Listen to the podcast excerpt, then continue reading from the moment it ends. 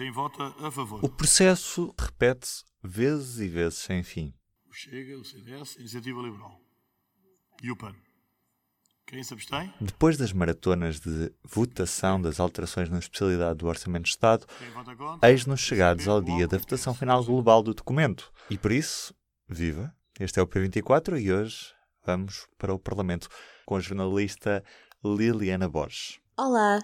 Estamos na reta final da votação na especialidade do Orçamento de Estado para este ano, para 2020.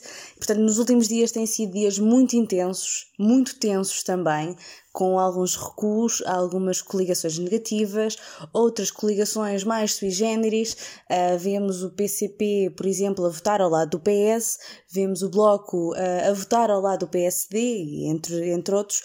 Um, e, portanto, desde segunda-feira que estamos a, a discutir as propostas de alteração que foram entregues pelos partidos com assento parlamentar e que uh, foram mais de 1300, portanto, uh, são horas, muitas, muitas, muitas horas de, de, discussão das propostas e da votação. Portanto, na segunda-feira o dia arrancou pelas 10 da manhã e só terminou já depois das 10 e meia. Na terça-feira, uh, por exemplo, as votações terminaram às 4 da manhã, por volta dessa altura.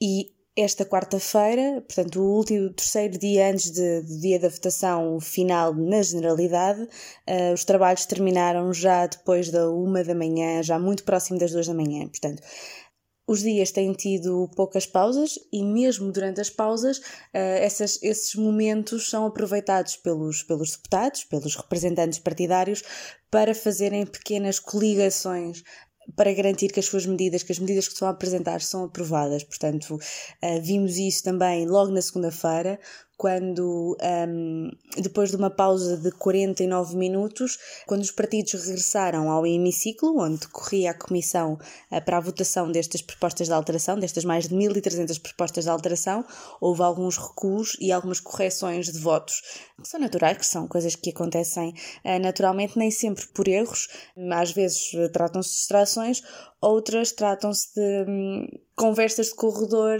que aconteceram e que levaram a, a, que essas propostas fossem alteradas. Por exemplo, o PS acabou por corrigir, uh, não sei precisar o número agora, mas algumas propostas que uh, tinham sido aprovadas porque tiveram uma coligação negativa e, portanto, a avaliação que o PS, ou a leitura que podemos fazer, aliás, desta, desta opção do PS é que o PS um, não queria ficar associado a uma coligação negativa e, portanto, muda o seu sentido de voto, uma vez que a proposta já estava aprovada e nada haveria a fazer, eh, e que a sua rejeição, o seu voto contra, não fez com que ela não fosse aprovada, e por isso limitaram-se a corrigir o voto e votaram ao lado do resto do Parlamento, podendo assim eh, escapar a esta, a esta sombra das coligações negativas e de alguma instabilidade governativa no Parlamento. E como é que funciona este processo de votação das alterações propostas? Uh, funciona de uma forma muito demorada.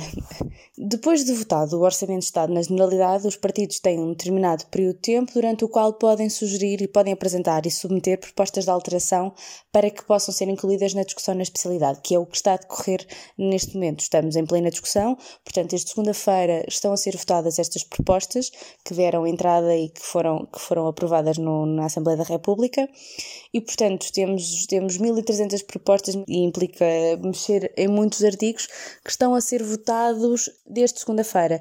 Esta quarta-feira, por exemplo, terminamos as, as, votações à volta dos 300 artigos, uh, portanto, esta quinta-feira é o último dia um, ehm, que existe para votar e fazer os últimos ajustes. E quais é são as maiores novidades que foram introduzidas no Orçamento de Estado com estas votações na especialidade? As maiores novidades uh, até agora não houve assim nenhuma grande surpresa, até porque as votações uh, estão a decorrer de acordo com aqueles que tinham sido os sentidos de voto apontados pelos partidos e também com algumas medidas já tinham sido anunciadas uh, nestas últimas semanas de negociações, mas podemos destacar algumas que, que se confirmaram com, esta, com estas aprovações, nomeadamente a eliminação das taxas moderadoras para os centros de saúde, que deixam de, de se pagar taxas moderadoras nas consultas uh, já a partir do, imediatamente a partir do momento em que o Orçamento de Estado é aprovado e depois, a partir de setembro, deixam de ser aplicadas taxas moderadoras aos uh, exames e análises que são prescritos nestas consultas em centros de saúde.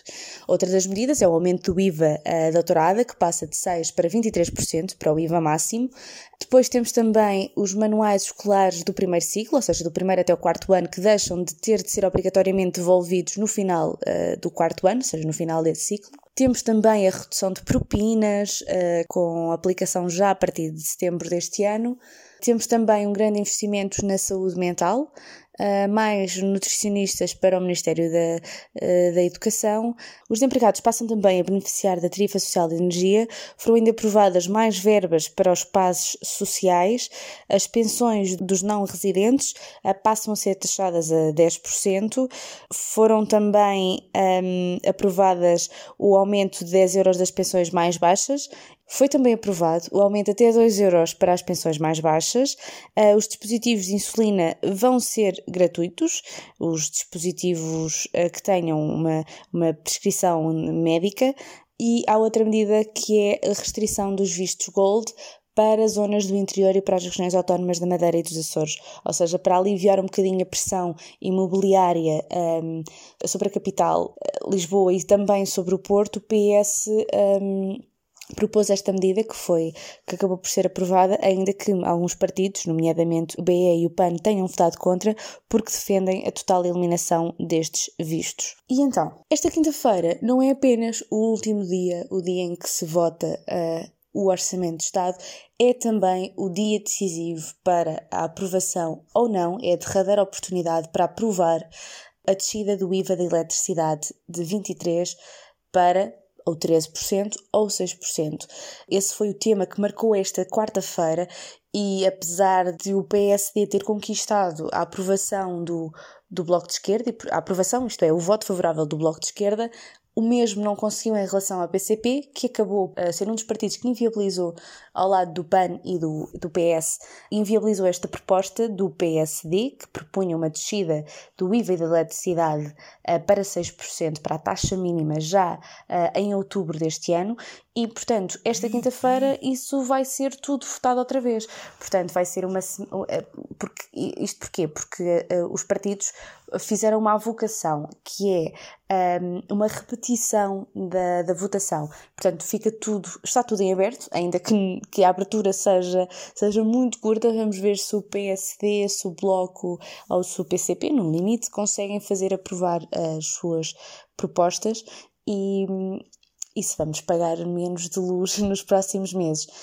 A luz ainda não se apagou, uh, só terminará durante a tarde desta quinta-feira e é por lá que nós no público estaremos. Obrigado, Liliana. Obrigada, Ruben. Não se esqueça de acompanhar neste dia em público.pt o nosso minuto a minuto com tudo o que precisa de saber sobre a votação final global do Orçamento de Estado para 2020. Da minha parte, Ruben Martins é tudo. Até amanhã. O público fica no ouvido.